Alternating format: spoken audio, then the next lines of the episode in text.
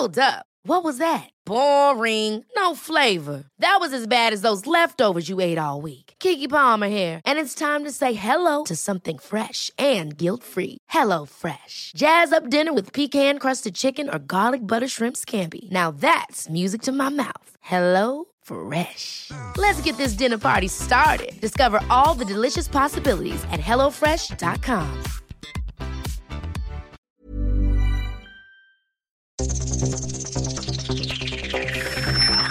Los desafíos actuales exigen que la ciudadanía tenga la capacidad de saber, pensar y participar más que antes. Bienvenidos a Sociedad Horizontal, un espacio donde Armando Ríos Peter y sus colaboradores analizan los temas más relevantes de la política y su impacto tanto en redes sociales como en las calles. Inicia Sociedad Horizontal por El Heraldo Radio, donde la H suena y ahora también se escucha. Y es que no sabes lo que tú me haces sentir. Si tú pudieras un minuto estar en mí, tal vez te fundirías a esta hoguera de mi sangre y vivirías aquí y yo abrazado a ti. Y es que no sabes lo que tú me haces sentir, que no hay. Hola, ¿qué tal? ¿Cómo están? Muy contentos de estar aquí con ustedes el día de hoy, domingo. Y bueno, pues estamos escuchando por debajo de la mesa de Armando Manzanero, nuestro célebre compositor yucateco, quien fue objeto de un homenaje a su trayectoria en los premios Billboard. Felicidades de aquí, desde aquí, desde Sociedad Horizontal, y les damos la bienvenida precisamente a Sociedad Horizontal, la verdad que todos construimos a través de la señal del Heraldo de México. Yo soy Armando Ríos Peter y están aquí conmigo Maru Moreno. ¿Cómo estás, Maru? Hola Armando, muy feliz de estar aquí con ustedes. Contentísimo, como siempre, que nos acompañes. Y también mi queridísimo Pedro, ¿sabes cómo andas, Pedro? Muy bien, Armando, muchas gracias. Muy contento de estar aquí. Y bueno, pues muchas gracias, muchas gracias, Pedro. Y gracias a quienes nos operan y nos ayudan, digamos, en todos los controles desde las instalaciones del Heraldo Radio. Un abrazote fuerte a Yasmín Hernández. Y bueno, pues aprovechamos para enviarles saludos a la gran familia del Heraldo Radio, a quienes nos escuchan en la Ciudad de México, Monterrey, Guadalajara, Nuevo Laredo, Tampico, Ciudad del Carmen, Villahermosa, Hermosillo, Nayarit, Colima, Tuxtla Gutiérrez y Tapachula, así como Tehuantepec y obviamente el bellísimo puerto de Acapulco. Especialmente debo anunciarles y obviamente darle la bienvenida a toda nuestra querida gente que nos escucha allá en Culiacán, Sinaloa. Un abrazote fuerte. Esto es Sociedad Horizontal y obviamente a todos, muchas, muchas gracias por su preferencia. Maru, por favor, recuérdanos las redes. Claro que sí, en Twitter nos pueden seguir con arroba Heraldo de México, en Facebook El Heraldo México y en Instagram como arroba El Heraldo de México. Y bueno, también nos pueden escuchar online a través del portal del heraldodemexico.com.mx. Esperamos todos sus comentarios en Twitter con el hashtag de Sociedad Horizontal. Vivimos un cambio de era, la tecnología ha provocado nuevas formas de organización y comunicación, las jerarquías tradicionales pierden su valor a pasos agigantados y hoy el diálogo es el motor para entender que la verdad cotidiana la construimos todos, especialmente si logramos ponernos en los zapatos del otro. Y bueno, pues entrando en materia, hoy tendremos, como cada domingo, un análisis con los temas más calientes de las redes sociales. Esta información es cortesía de Metrix, conocer la verdad en la sociedad digital. Le agradecemos enormemente a Metrix que siempre nos da, pues, eh, la temperatura de cuáles son los temas que más participación tienen en las redes sociales por parte, pues, de esta importante y creciente audiencia que nosotros le llamamos sociedad horizontal. Yo empezaría comentándoles, mi querido Pedro, mi querida Maru, pues que sin duda alguna uno de los temas que son relevantes siempre en la política mexicana eh, para la economía del país, para la sociedad en su conjunto, pues es la discusión que se hace en el presupuesto perdón, la discusión que se hace en la Cámara sobre el presupuesto, sobre la ley de ingresos y en general sobre el paquete fiscal. Ahí precisamente es donde se define, donde se discute qué es lo más trascendente, qué es lo que se va a financiar, cuáles son las prioridades y sobre todo, pues de dónde va a salir el billete, de dónde va a salir la lana precisamente para financiar las prioridades del país. Y yo lo quiero comentar porque, pues a final del día, eh, tuvimos otra vez los jaloneos típicos, las eh, desveladas nocturnas allí en la Cámara de Diputados, las prioridades del presidente en turno, la eh, forma en la cual pues se dan los jaloneos. hubo, y ya lo vamos a platicar al rato con el diputado Tonatiu de parte del Movimiento Ciudadano, que es secretario precisamente de la Comisión de Hacienda, y eh, pues hubo lo que pasa siempre, hay inconformidades, hay quienes piensan que recortar o incrementar impuestos sería la solución. En fin, es una gran discusión pero me parece que la forma en la que la hemos hecho este año, como país me refiero, eh, pues no ha cambiado nada a la forma en la que se hacía antes esta discusión. A mí me tocó estar pues muchas veces precisamente sentado ahí en la Comisión de Hacienda y desafortunadamente las cosas no han cambiado. Eh, siguen siendo eh, las prioridades del titular del Ejecutivo lo único que se discute. Sigue siendo la Secretaría de Hacienda la que busca ver de dónde jala la cobija, pues para financiar esas prioridades. Y me parece que no se han aprovechado los nuevos mecanismos de información, de comunicación, incluso de organización descentralizada, de las que aquí hablamos recurrentemente, pues para poder expandir la frontera de conversación más allá de las puertas de la Cámara de Diputados. Creo que hoy hay instrumentos que pueden tener los legisladores, los representantes y las representantes populares, pues para poderle preguntar a la sociedad qué es lo más pertinente hacer, dónde es donde se debe de jalar la cobija para financiar qué tipo de prioridades. Es decir, hoy hay elementos pues mucho más modernos para poder consultar eso, no solamente a 500 diputados y diputadas, sino que estos como representantes se lo pregunten a la sociedad en su conjunto. A final de cuentas, ya vamos a ver cómo quedó el, paquete fiscal, por lo menos en la primera parte, que es la ley de ingresos. Hubo, como siempre, jaloneos, incrementaron algunos temas como el asunto del Internet creo que el eh, sabor de boca, o por lo menos el que a mí me queda, mi querida Maro, mi querido Pedro, es que se pueden hacer las cosas ya hoy de manera diferente y no se han logrado hacer. Y lo digo porque como este gobierno siempre pues eh, se, se, enorgullece de hacer las cosas de manera diferente a lo que prevaleció en los sexenios anteriores, pues yo creo que aquí todavía les falta mucho por avanzar, se hacen las cosas como se hacían antes y creo que hay una enorme área de oportunidad en la que todos juntos, los que creemos en la visión de sociedad horizontal, podemos seguir avanzando. Pero bueno, más allá de ese comentario, eh, yo te preguntaría, mi querida Maru, ¿tú cómo lo viste? ¿Cuáles fueron, digamos, los principales temas alrededor de esta miscelánea fiscal y de la ley de ingresos? Claro que sí, Armando, pues ahí hubo varias discusiones, sobre todo entre las redes.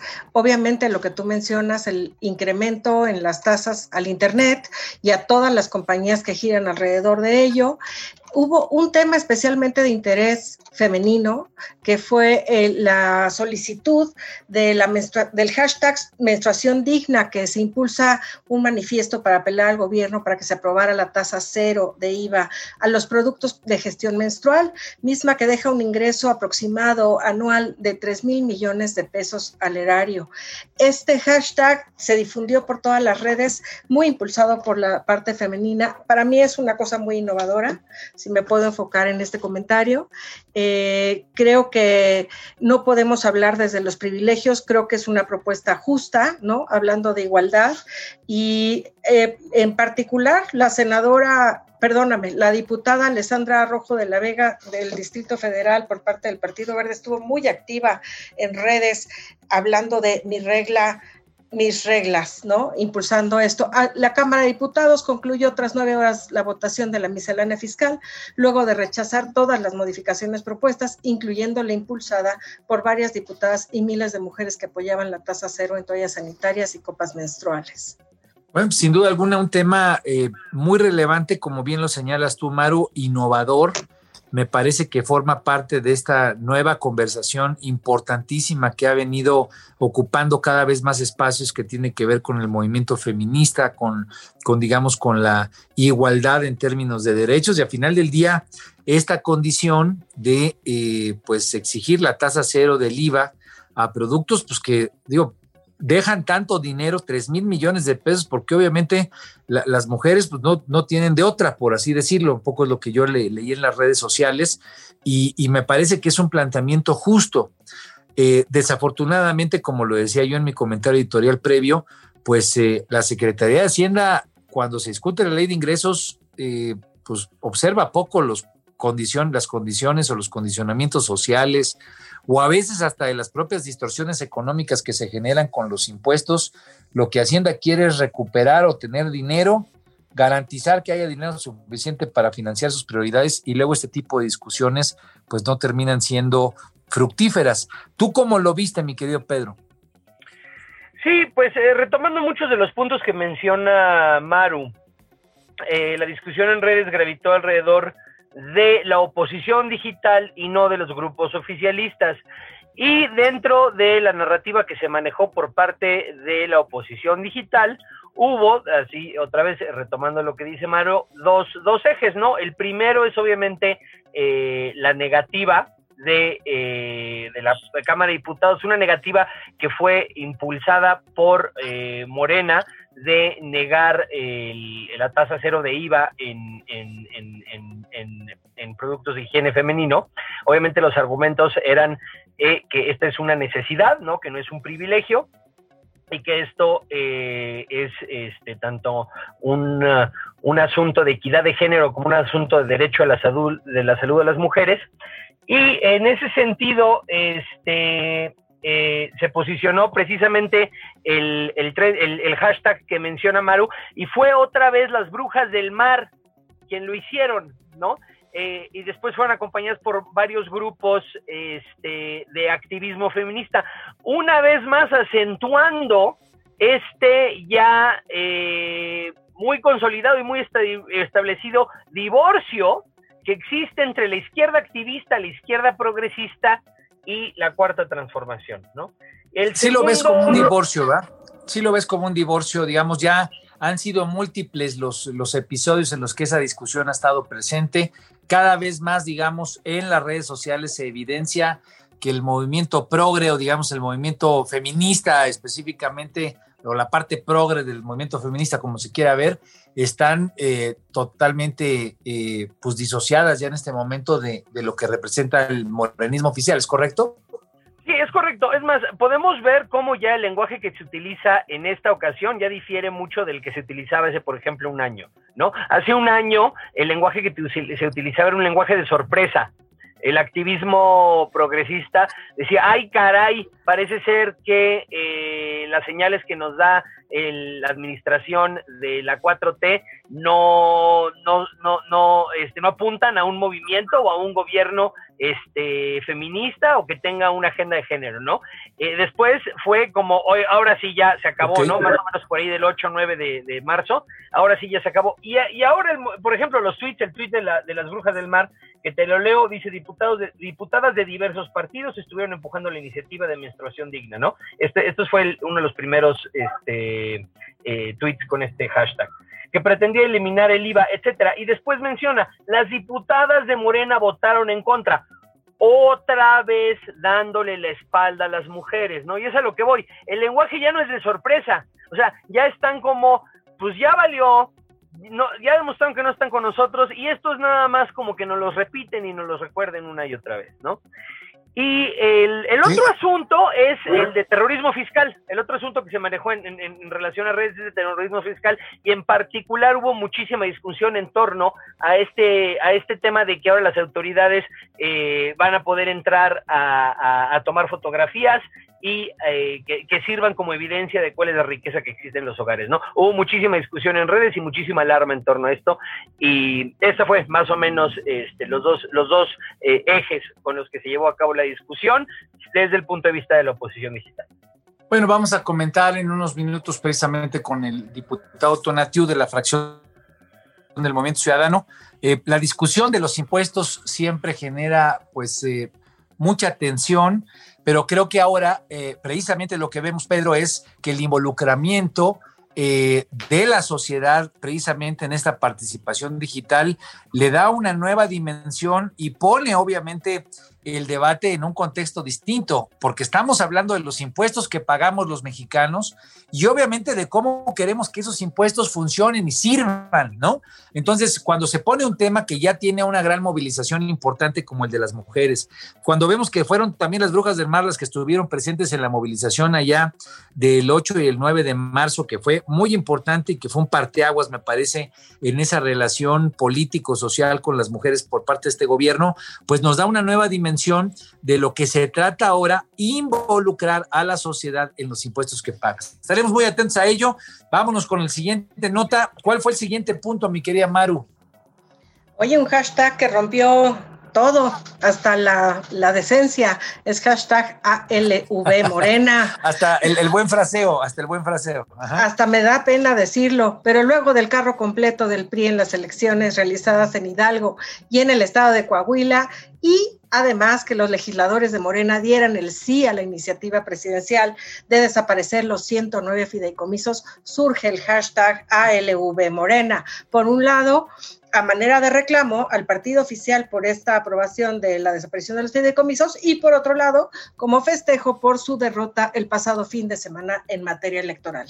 Bueno, pues sí, sin duda alguna, un, hashtag ahí medio fuertecillo, ALB, pues obviamente en clara alusión a ciertas palabras que empiezan con esas letras. ALB Morena, ¿qué opinas, mi querido Pedro?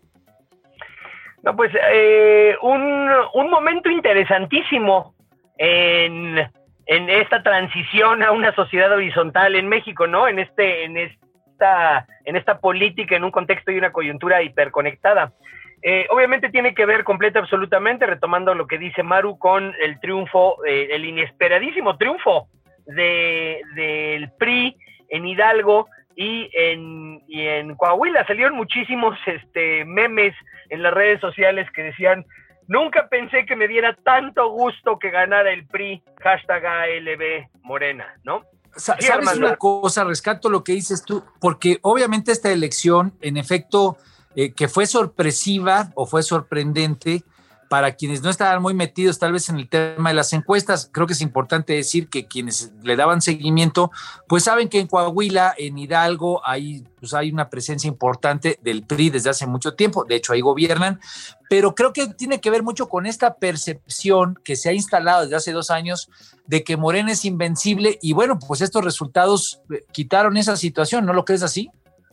No, 100%. Y es que hay algo que, hay algo que todavía no, eh, no cuaja en la mentalidad de, este, de la ciudadanía mexicana ni de la ciudadanía global. Y es lo líquida que ya es la democracia. Y a lo que me refiero por líquida es ya lo dinámica, lo rápida, la rapidez con la que acontecen y con la que ocurren los cambios. ¿no? Sí, lo, cambiante de las de los intereses de los votantes incluso. Los cambiantes, es a lo que me refiero, lo cambiante de los intereses de, de los votantes y lo cambiante lo que se puede, lo, cambiante con lo que se pueden mover las, las, lo rápido que se pueden mover las preferencias electorales.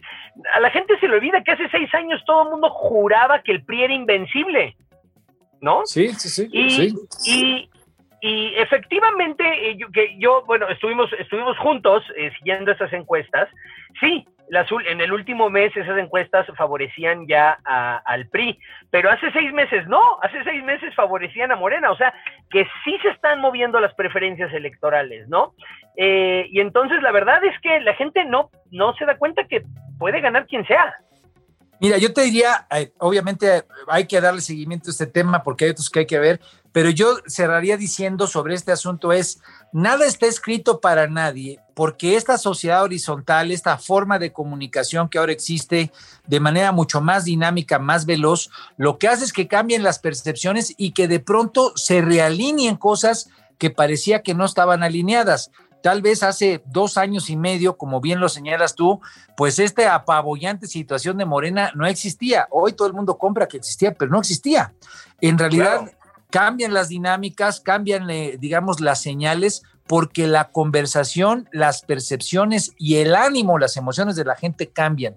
Creo que es interesante el dato de que en Coahuila y en Hidalgo haya perdido Morena por dos razones. Una, para que Morena se ponga las pilas y no se sienten sus laureles para los que quieran que gane Morena y para que los que le quieran ganar a Morena pues se pongan las pilas porque sí le puedan ganar, ¿no? Creo que es importante de uno o de otro lado entender que hay condiciones de comunicación y sobre todo de organización descentralizada que hoy hacen que todo funcione, como bien lo señalas tú, de manera más rápida. Y Armando, y si me permites un comentario rápido.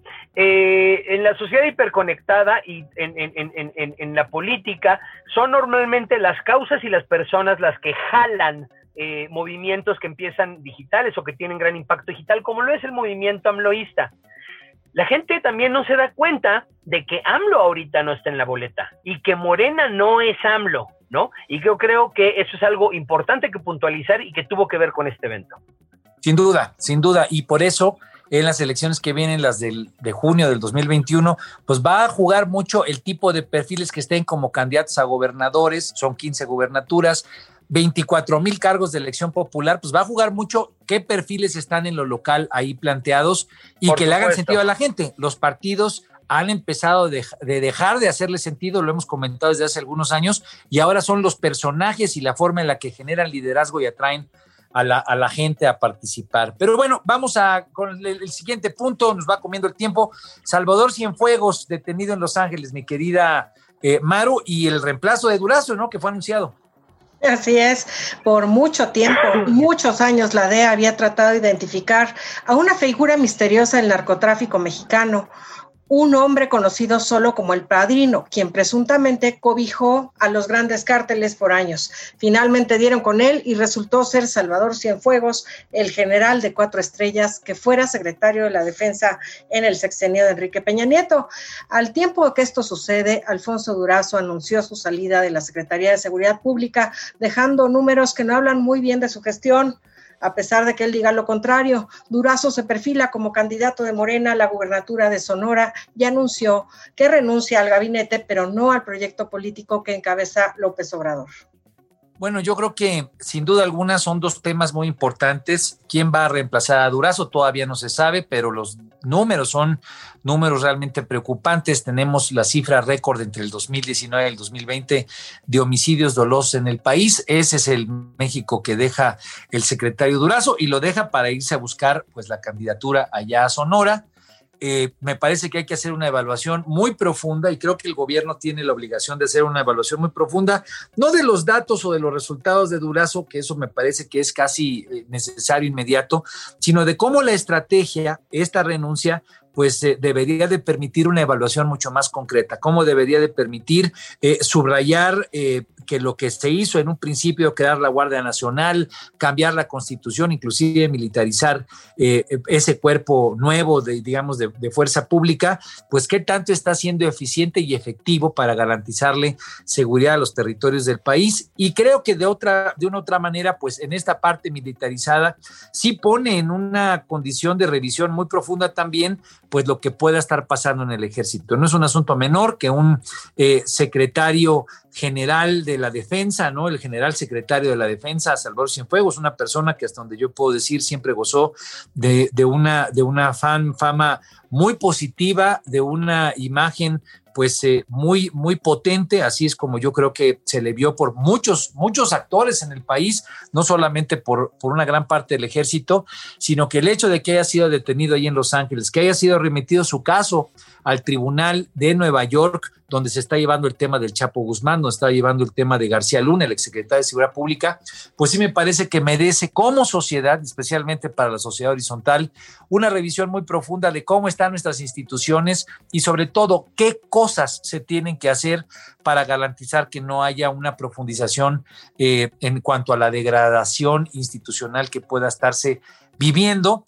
Eh, estamos hablando del ejército, que es una de las principales instituciones de las columnas vertebrales de nuestro país y donde, bueno, pues yo lo que he recomendado es eh, tener calma, estar muy atentos a la información que se va generando alrededor de este caso y no irnos de boca, porque a final de cuentas estamos hablando de una institución muy prestigiada, muy importante para el país y, y que obviamente forma parte de la vida fundamental de nuestra nación en cuanto a su lógica de cohesión estructural, así es como yo, por lo menos en lo personal, entiendo al ejército. Y bueno, pero creo que esta detención pues, es una detención que va a generar muchas y que requiere generar muchas reflexiones importantes y potentes. Estamos llegando al final de, de este primer corte, pero bueno, hubo más noticias, por ejemplo, este de hashtag fuera sopilota Creo que es importante, pues tal vez decir que Beatriz Gutiérrez de López Obrador hizo nuevamente un tuit eh, en el que me parece que se mete siempre en estas discusiones que generan un terrible desgaste. Obviamente la oposición digital aprovecha para golpear el proyecto de López Obrador. Creo que el consejo debería ser, pues, no exacerbar a las redes en un ambiente, en un espacio que obviamente pues ya genera pues mucho conflicto y mucho desánimo. Estamos eh, llegando ya al primer corte, esto es Sociedad Horizontal. Eh, no se vayan, vamos a regresar precisamente a revisar el tema de los impuestos, la nueva ley de ingresos con el diputado Tonatiu Bravo Padilla. Y bueno, les recordamos que esta información es cortesía de Metrix. Yo soy Armando Ríos Peter y pues los esperamos aquí de vuelta en Sociedad Horizontal. Vamos a una pausa y regresamos a Sociedad Horizontal por El Heraldo Radio.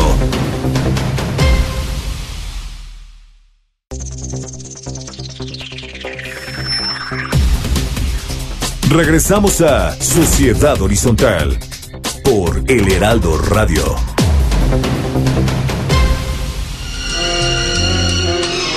Contigo aprendí que existen nuevas y mejores emociones. Contigo aprendí a conocer un mundo nuevo de ilusiones.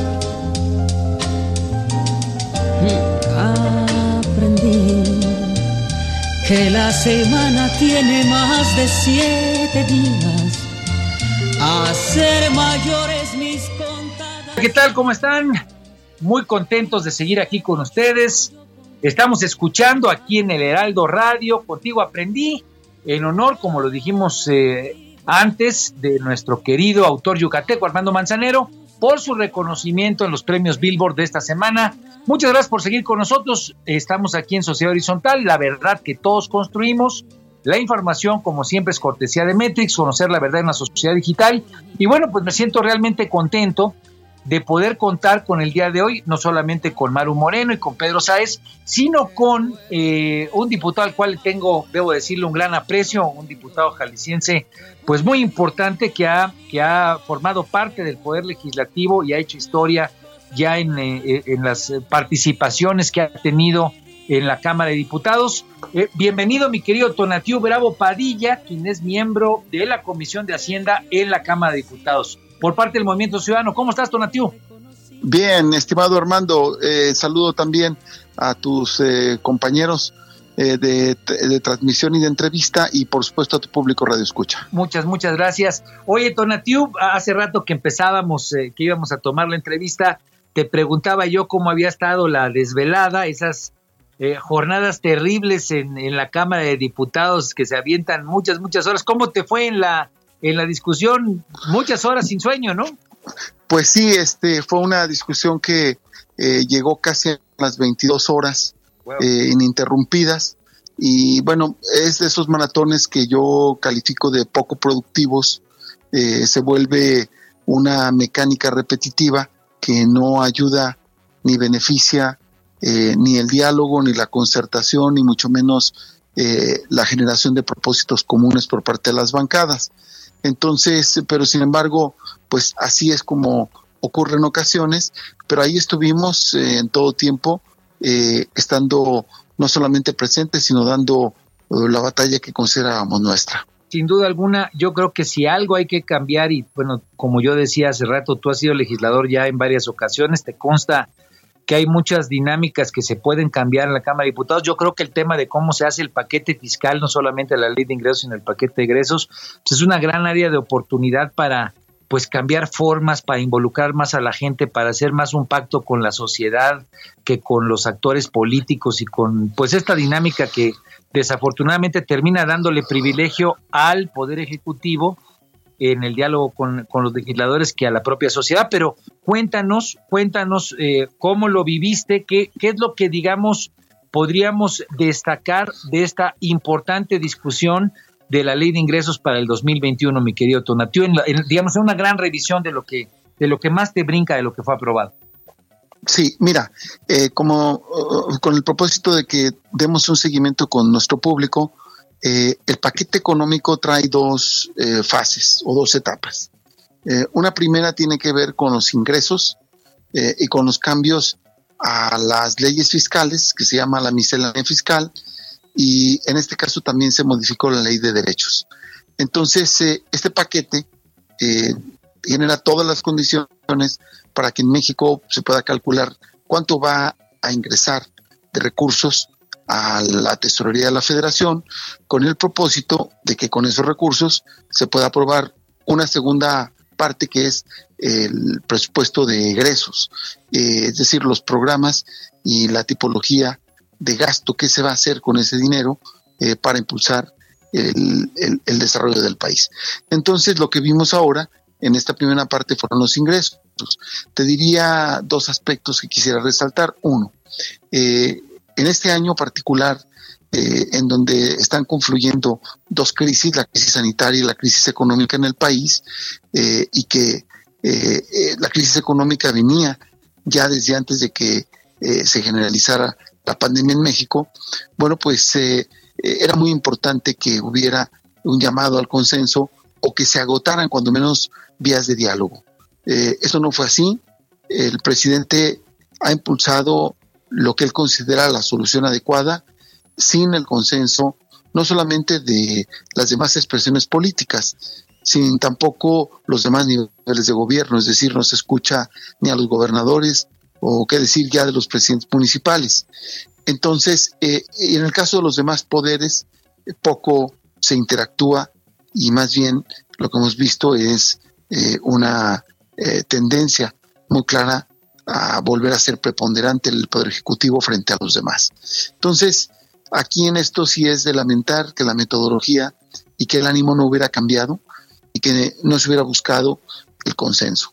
Eh, por otro lado, ya en las características técnicas, pues eh, lo que yo puedo decir es que este es un paquete inercial, eh, es un paquete que guarda las mismas características de lo que tanto se criticó del modelo neoliberal, es decir, lo que hay es la estructura de ingresos tributarios, ingresos petroleros, ingresos no, no, no este, tributarios como son los derechos y las aportaciones, eh, en fin, la estructura sigue siendo exactamente la misma. En segundo lugar, es un ingreso eh, que pone al presupuesto eh, del país como uno de los más bajos en el mundo.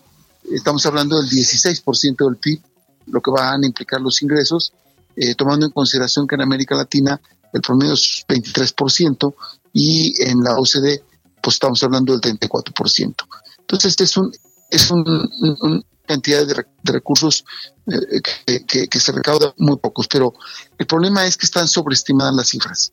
Y están sobreestimadas porque, a ver, vamos poniendo ejemplos. Se pone una plataforma de exportación de 1.9 millones de barriles diarios de petróleo cuando en este momento se están produciendo eh, un poco eh, más de 1.5. Entonces, la diferencia, es decir, entre 300 y 400 mil barriles diarios de petróleo, ¿de dónde se van a sacar?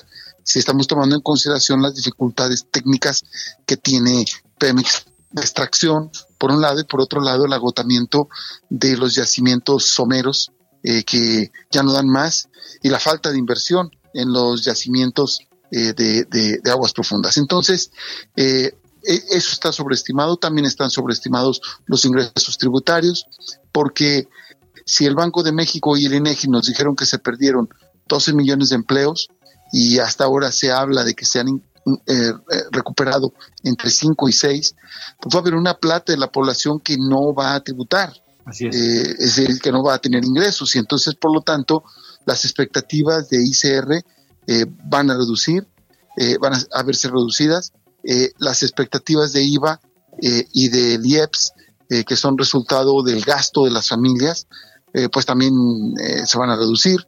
Entonces, nosotros consideramos que es demasiado optimista el, panorama que se pinta en torno a, los ingresos. Aún así, termino señalando que hay una parte que a mí no me gustó, y que fue que el SAT buscó medidas. Eh, hay que tomar en cuenta, Armando, que Maru, que la Cámara ha apoyado, el Congreso ha apoyado al gobierno en contra de la defraudación fiscal y de la ilusión y evasión. Eh, simplemente aprobamos la reforma constitucional para que el presidente no pudiera condonar impuestos, hemos aprobado todo tipo de reformas a la legislación para que la unidad de inteligencia financiera haga correctamente su trabajo y para que el SAT combata a las factureras, a la evasión, elusión, etcétera. Sin embargo, ahora sí se incurre en algunas medidas, en algunos excesos, eh, eh, en los cuales nosotros sí podemos hablar de cierto terrorismo fiscal. ¿Cuáles serían? ¿Cuáles pues, por, por, ejemplo, eh, esto de que pueden llegar al domicilio fiscal a tomar fotografías con celulares y a levantar testimonios de esta naturaleza, darles legitimidad en un proceso de visita, como es el hecho de quitar los, los permisos para los sellos fiscales, darlos de baja, este, en fin, hay una serie de aspectos que todos los que estamos de acuerdo en que se combatan eh, estos, problemas de la ilusión y evasión está bien, pero en este año lo que se debía es apoyar a quienes van a contribuir, a los que están cautivos, y no atosigarlos o hacerlos sentir acosados. Eso es en general lo que yo te puedo decir, Armando, de entrada. Bueno, yo, yo rescato y, y qué bueno que nos das esta visión amplia de lo que fue aprobado porque creo que sí hay un riesgo implícito, como tú bien lo marcas, el hecho de que esta proyección de ingresos se vea frágil, se vea, pues, eh, en cierto sentido, no, no cumplible, no realizable, pues no es algo solamente que esté a, la vista, digamos, de los actores públicos o de la propia sociedad mexicana, sino que especialmente es un tema que revisan las calificadoras, que revisan los bancos especialmente los internacionales con los que tenemos compromisos, y creo que eh, el riesgo que está en esta aprobación, pues termina siendo que si no se dan, si no se cumplen los supuestos, pues o le recortas al gasto o te endeudas, ¿no? ¿O cómo, cómo lo ves eso? Así es. Eh, bueno, tenemos una tasa de endeudamiento muy importante. Eh, hay que resaltar que es de los últimos cinco años el más alto endeudamiento.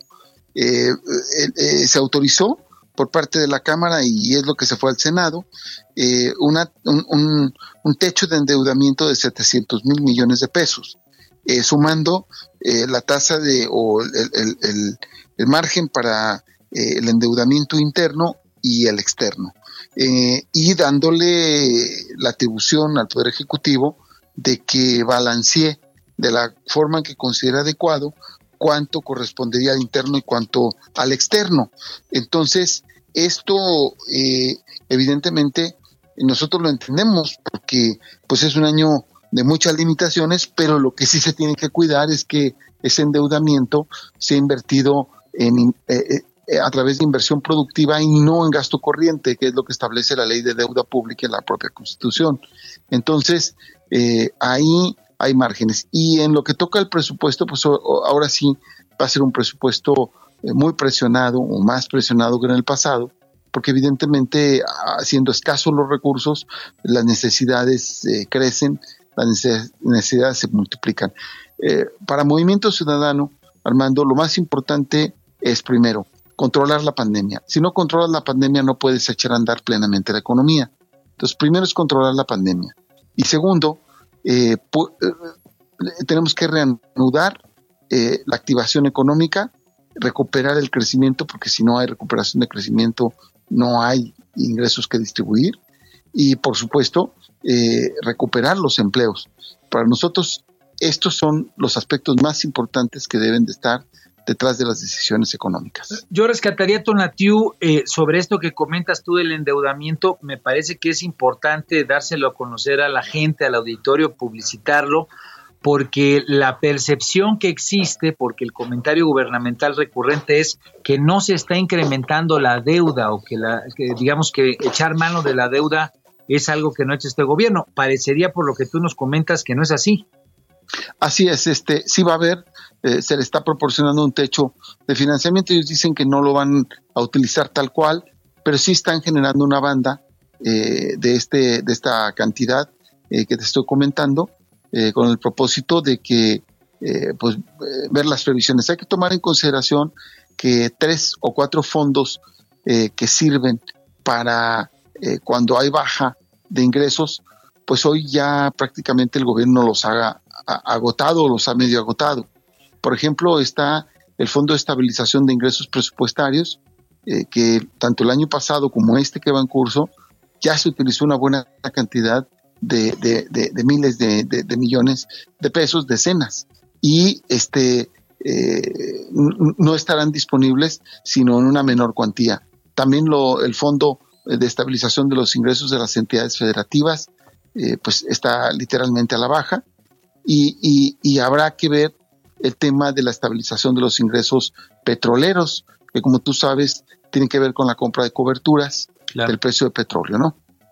Ahora entiendo que ellos querían echar mano del fondo precisamente en esta idea de reasignar recursos y para poder asignar más hacia el presupuesto que ha planteado el Ejecutivo, querían echar mano de alrededor de 33 mil millones de pesos del fondo de gastos catastróficos, este fondo en salud que permite pues eh, pagarle a los enfermos de cáncer, apoyar a la gente que tiene hepatitis, eh, eh, este tipo de digamos de cuestiones degenerativas para operaciones quirúrgicas. ¿Qué pasó con eso? Así es. Ellos intentaron en dos, en dos, este, eh, agotando dos este, posibilidades, una cuando se discutió el tema de los fideicomisos y otra cuando se discutió la ley de ingresos, metieron un transitorio por el cual pretendían disponer de 33 mil millones de pesos del Fondo de Gastos Catastróficos. Hay que tomar en cuenta que en este fondo también, el año pasado, le quitaron 40 mil millones de pesos. Y eh, esto eh, con la, pretensión, ellos dicen, de gastar en la vacuna. Si, si fuera para gastarse la vacuna, ¿qué necesidad hay de trasladarlo del el fideicomiso a los eh, fondos de los cuales dispone Hacienda? Y en segundo lugar, ¿por qué no etiquetarlo tal cual, eh, señalando que es para la vacuna? Pero muchos nos tememos nosotros de que se trate simplemente de hacer crecer el presupuesto con un recurso de única vez, por un lado, y por otro lado, para nosotros es muy riesgoso que eh, el único eh, presupuesto que tienen eh, enfermos graves de cerca de 65 padecimientos y que no tienen estas personas ningún tipo de seguridad social se ponga en riesgo porque son en muchos de los casos atenciones en curso que se dan en todas las entidades federativas y por ese motivo nosotros creemos que se debe tener muchísimo cuidado con ello. Bueno, y sobre todo en un momento en el que las instituciones de salud pues también están al acecho precisamente por la pandemia y donde la sociedad en su conjunto pues requiere tener una atención mucho más puntual en esos rubros. Yo, yo te preguntaría, Tonatiu, tú comentabas en la parte de la ilusión de la evasión fiscal, parece ser que, que se van a poner más duros, ¿no? Entiendo que en la parte de deducciones que hacen algunas organizaciones, eh, en la parte de, de ir contra los bienes de terceros relacionados con el SAT. ¿Cómo, quedó eso? Así es, son dos casos puntuales en los cuales, en nuestra opinión, hay ahí rudeza innecesaria. Eh, por ejemplo, todas las fundaciones eh, que recaban recursos eh, para múltiples actividades y que son absolutamente necesarias, porque el gobierno o los gobiernos pues no se dan abasto en muchas ocasiones para la atención eh, de las necesidades de la población. Y entonces hay muchísimas iniciativas sociales que tienen que ver con la atención de enfermos, la atención de hospitales, la atención de eh, población vulnerable, como lo es este comedores eh, para gente pobre, este, comunidades indígenas o de pueblos originarios, o orfanatorios, o bien centros de atención de adicciones. Pues todo esto, esta gama tremenda, en muchas ocasiones es pagada o financiada por fundaciones que tienen eh, registro que permite la deducción eh, de impuestos. Pues bien, ahora se va a limitar eh, las cantidades de otras actividades o de actividades empresariales dedicadas a esto. por un lado, Armando, te digo, respecto de grandes consorcios o de grandes empresas, Televisa relacionada con el Teletón, supermercados relacionados con con, el tema de, redondeos, el redondeo famoso, este televisión azteca, etcétera, eh, o la telefónica, eh, que se dedican a hacer actividades eh, de beneficencia, pero evidentemente las registran para ellos deducir una gran cantidad de millones de pesos de pago de impuestos. Ahí en ese caso... Caravana con sombrero ajeno a veces, ¿no? Así es. Ahí en ese caso yo creo que es justificado que la norma eh, se alinee. Pero en los casos en donde asociaciones eh, de monjas religiosas este, o de civiles de todo tipo hacen eh, trabajo para ayudar a la gente más necesitada y que está abandonada o que no, no son suficientes nunca los programas de los gobiernos, pues ahí en esos casos sí me parece que se debió haber diferenciado. Yo familiarmente, tanto mi esposa como yo hemos tenido que ver con eso eh, eh, en el pasado, a través de una tía abuela que se, tenía un orfanatorio, por ejemplo, y, y era religiosa ella, y, yo recuerdo perfectamente bien con qué actividades se mantenía ese orfanatorio. Eh, ahí aprendí a manejar una imprenta eh, de aquellos años eh, para ese efecto. Y mi esposa, su familia, era donante de, panadería porque tenían una panadería doméstica en su casa. Entonces, el, que esas actividades se limiten, pues entonces de dónde va a salir el dinero para apoyar a esas fundaciones. Ese es el tema en esa parte. Y en la otra que me preguntabas, eh, de la, la, otra limitación, eh, ¿a cuál te referiste, perdón? Sí, eh, pensar en este tema de utilizar el, digamos, como le dicen, utilizar los bienes o ir en contra de los bienes de terceros relacionados con el SAT. Sí, un depósito que una persona le hace a otra, por cualquier razón, puede ser objeto de que si el SAT investiga a la persona que hizo el depósito, eh, automáticamente a la que le hicieron el depósito pasa a poder estar bajo una vigilancia del SAT eh, para cualquier efecto. Entonces, eh, pues eso a nosotros nos parece que es, empieza a generar un problema de afectación de derechos ciudadanos y de privacidad eh, de las personas eh, por el simple hecho de estar en esa circunstancia. Y posibles distorsiones ahí en la aplicación de la propia ley fiscal. Eh, una, estamos a punto de llegar al final de la entrevista, se nos ha ido rápido y la verdad es que nos ha dado una gran ilustración. ¿Va a subir el Internet, mi querido Tonatiu? Es una de las preocupaciones que tienen nuestros, pues nuestros escuchas, ¿no? Si el Internet, el costo va a subir, porque entiendo que, que hay algo que está afectando el tema del espectro radioeléctrico, ¿no? Así es, se, subió en esa parte de derechos. La pretensión de Hacienda era eh, generar incrementos hasta del 40-45%. Nosotros en todo momento criticamos ese hecho y de hecho mm, paramos tanto esto como eh, la pretensión de haberle hecho ajustes a la banda de flotación de los hidrocarburos, eh, porque todo esto no hace sino que haya un solo pagador. El pagador de todos estos incrementos se pone al final y terminamos siendo los ciudadanos, termina siendo tú, Maru, todos los que consumimos los servicios necesarios, terminamos, eh, se nos termina transmitiendo eh, eh, esos incrementos. Sí, si lo que se quiere es no generar inflación, por un lado, y por otro lado, fíjate lo que es la contradicción. Parte del tema de la pandemia la hemos podido librar por el tema de las vías remotas. Los enlaces, los Zoom, bueno, todo lo que, lo que, lo que ha generado. Y que eso sea precisamente lo que incrementa pues no cabe duda que es paradigmático, ¿no? Sí, en efecto. ¿Qué, de bueno le rescatarías a la, ley de ingresos que se aprobó? Bueno, yo lo único que, diría eh, que hay así en un balance, pues es eh, el, hecho de que se persiste en algunas medidas macro, macro, que en el pasado fueron muy importantes, quizás ahora se hace con mayor necesidad, como es eh, el ir avanzando eh, para que la economía no se petrolice, no siga siendo los petróleos, el petróleo, los ingresos derivados de ahí, eh, los aspectos centrales. Yo creo que en esa, en esa parte hay que, hay que seguir insistiendo, pero en la otra parte, a nosotros nos parece que el paquete debió tener mucho más incentivos económicos para que la planta productiva se relance hacia adelante y se recuperen empleos. Esa es la parte que nosotros evidentemente no vemos en el paquete. Bueno, pues eh, ahí está sin duda alguna un panorama muy importante de alguien que estuvo pues metido en el corazón de la discusión, que estuvo muy presente, como siempre lo hace como legislador.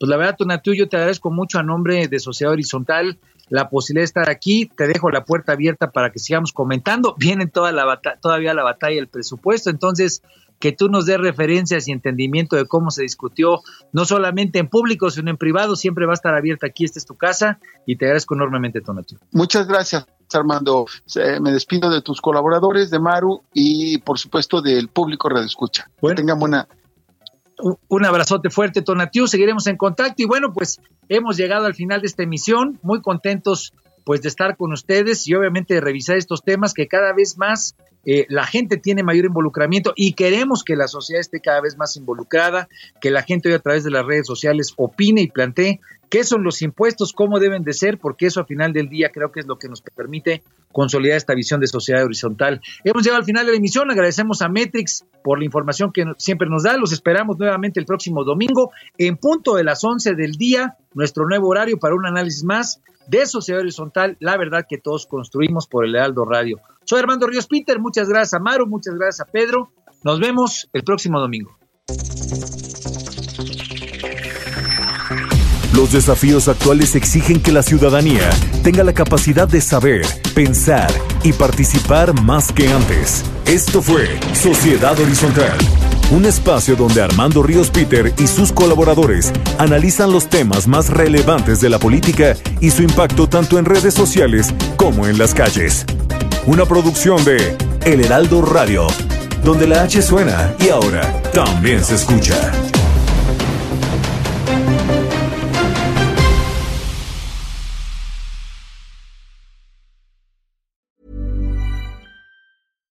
Hi, I'm Daniel, founder of Pretty Litter. Cats and cat owners deserve better than any old fashioned litter. That's why I teamed up with scientists and veterinarians to create Pretty Litter. Its innovative crystal formula has superior odor control and weighs up to 80% less than clay litter.